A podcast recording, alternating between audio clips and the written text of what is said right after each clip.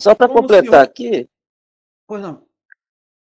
Não, só para completar aqui, é, vocês falou que, né, de, que tudo está é, tá conectado, mas se a gente for colocar só em relação a, a, civilizações, como a gente vai falar sobre civilizações extraterrestres, existem civilizações que são mais antigas que a nossa humana aqui, que elas têm um, teriam, né, pelo que eu entendo, ela teria uma tendência a as frequências mais, mais densas.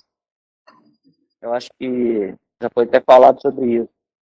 E então corresponde que, que na medida que o tempo passe, vamos né, falar em tempo, mas tudo se converge para esse ponto que seria né, esse ponto central, que seria a fonte criadora. Mesmo esses seres e todo, tudo mais tem Moço. tendência a convergir para esse, esse centro, não é isso? Moço, na sua proposta, a primeira coisa que eu preciso esclarecer, e vou me repetir nisso, é que nem as baratas são daqui, e dirá vocês. Então, o que você coloca como outras civilizações nada mais é do que o seu egocentrismo manifestado querendo se colocar parte do todo.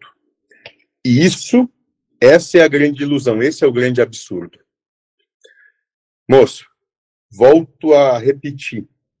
Todos estão perfeitamente postos no papel que tem que desempenhar dentro dessa grande obra que é a realidade que é apresentada a vocês.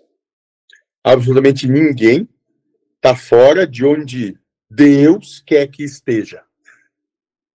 Ninguém. Não tem um só ser.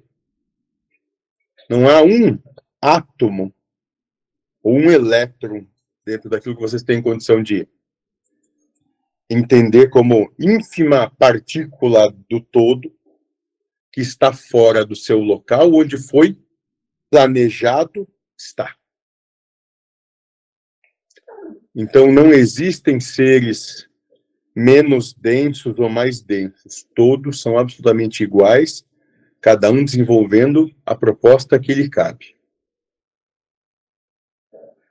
Menos, mais, melhor, pior, bom, mal, bonito, feio. Essas são condições e características impostas por aqueles que vivem dualidade. Não é a realidade.